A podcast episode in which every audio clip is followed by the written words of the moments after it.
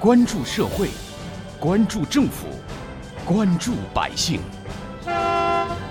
民生新干线。年的脚步近了，人们如何过年？我们通过过春节又会产生怎样的获得感呢？终究落到“年味”这两个字儿的感受上。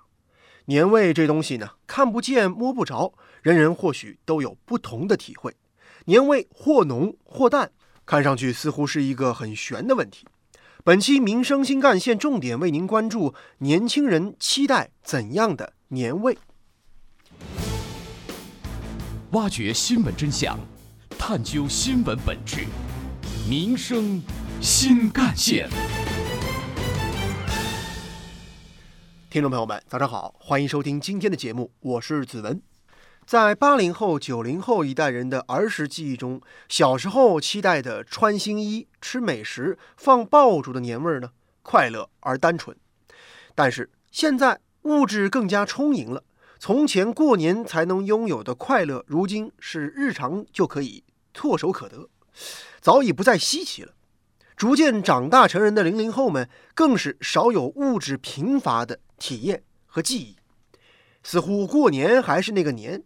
而小时候过年的标配，现在可以轻易安排上了，年味却有种让人感觉差点火候的意思了。年轻人究竟期待怎么样的年味呢？杭州市民王先生，他在一家中介公司工作。我觉得吧，年轻人啊，最期待的年味呢，首先是得保证合理的、充足的这个假期的时间。那个除夕当天才正式放假呢，很多在外地打拼的这个年轻人啊，可能连自己家的这个团圆饭呢都赶不上。那除夕有半天甚至一天的时间呢，都在奔赴回家的路上。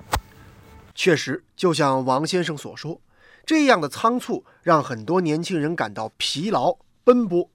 年味与之相比之下，似乎就成了可有可无的衬托。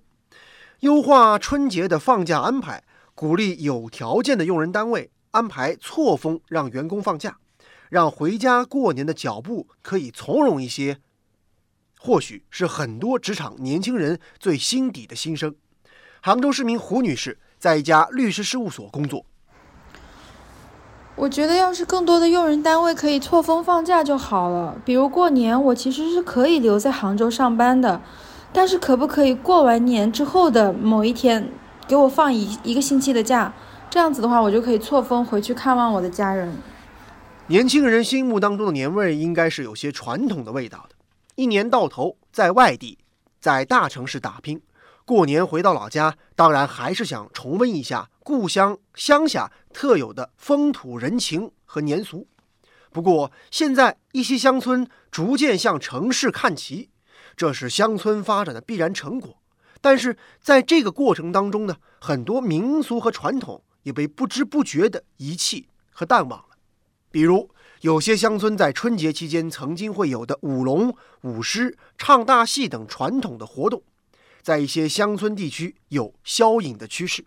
加之疫情防控的影响，登门拜年等各种习俗也似乎越发的式微了。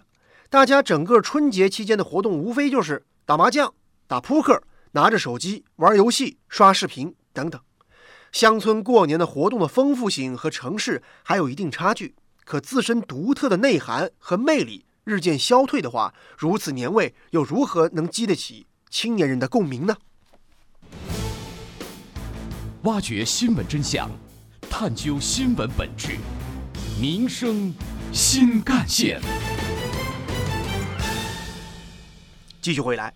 传统年俗需要坚持，但是回乡过年也不应当成为年轻人难以承受的人情负担。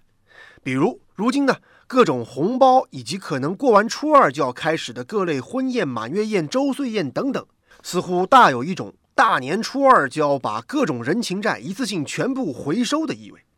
红包在很多年轻人看来，就是掏空自己腰包的红色炸弹。再加上往返的路费，过个年可能花费一两个月甚至三个月的工资都是有可能的。这样一来，过年似乎对于不少年轻人来说，反而成了经济上的负担。杭州市民马先生老家在丽水，他这样告诉记者：“我算了一下，如果我过年回家的话，那么各种人情啊、红包啊啥的，最起码加在一起，七七八八总要有个七千多块钱吧。我家呢亲戚也比较多，没有办法，然后回去还要催着给我介绍对象什么的，其实哎还是有点心累的。毫无疑问，大家更期待的是真情实感的年味儿，得以慰藉这一年在他乡漂泊打拼疲惫的心灵。时代在不断变化，年味。当然也会相应跟着变化，延伸出许多新的内涵和年俗。不过这说到底呀，年俗只是人们表达情感的一种载体。今年以来，一些打破时空格局的网络新年俗，让更多的亲朋好友可以在线上、在云端欢聚一堂，这同样也是年味的优秀表达。有关于我们今天关注内容呢，不少网友的留言和讨论也很多。比如网友一飞冲天说呀。我希望杭州的疫情可以早点过去，我们都要加油。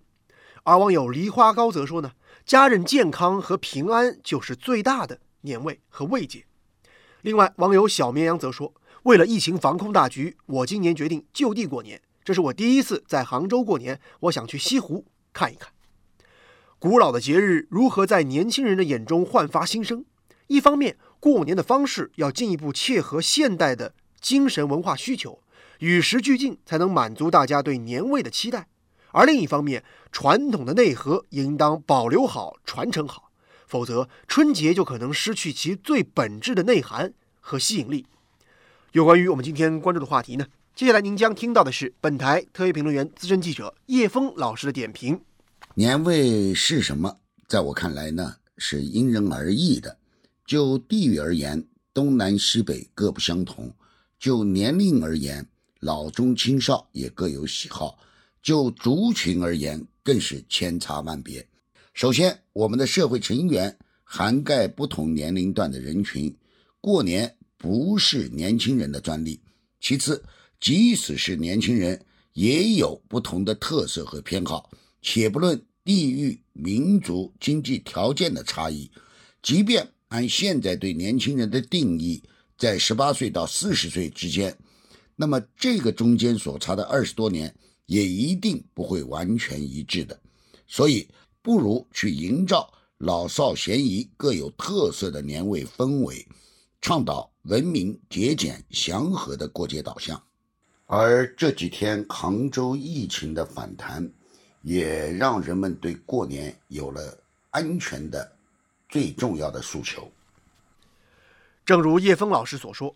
在疫情防控的大背景之下，今年或许是不少年轻人第三次要选择就地过年了，这难免让他们对年味产生新的审视和期待。无论是对于坚持返乡的游子，还是因为各种原因就地过年无法回乡的年轻人，社会有关部门都要尽一份关爱、关心的责任，努力营造祥和的过年氛围，让年轻人可以真切地感受到，哪怕就地过年。也年味不减，年味浓浓，幸福满满。好，感谢您收听今天的民生新干线，我是子文，下期节目我们再见。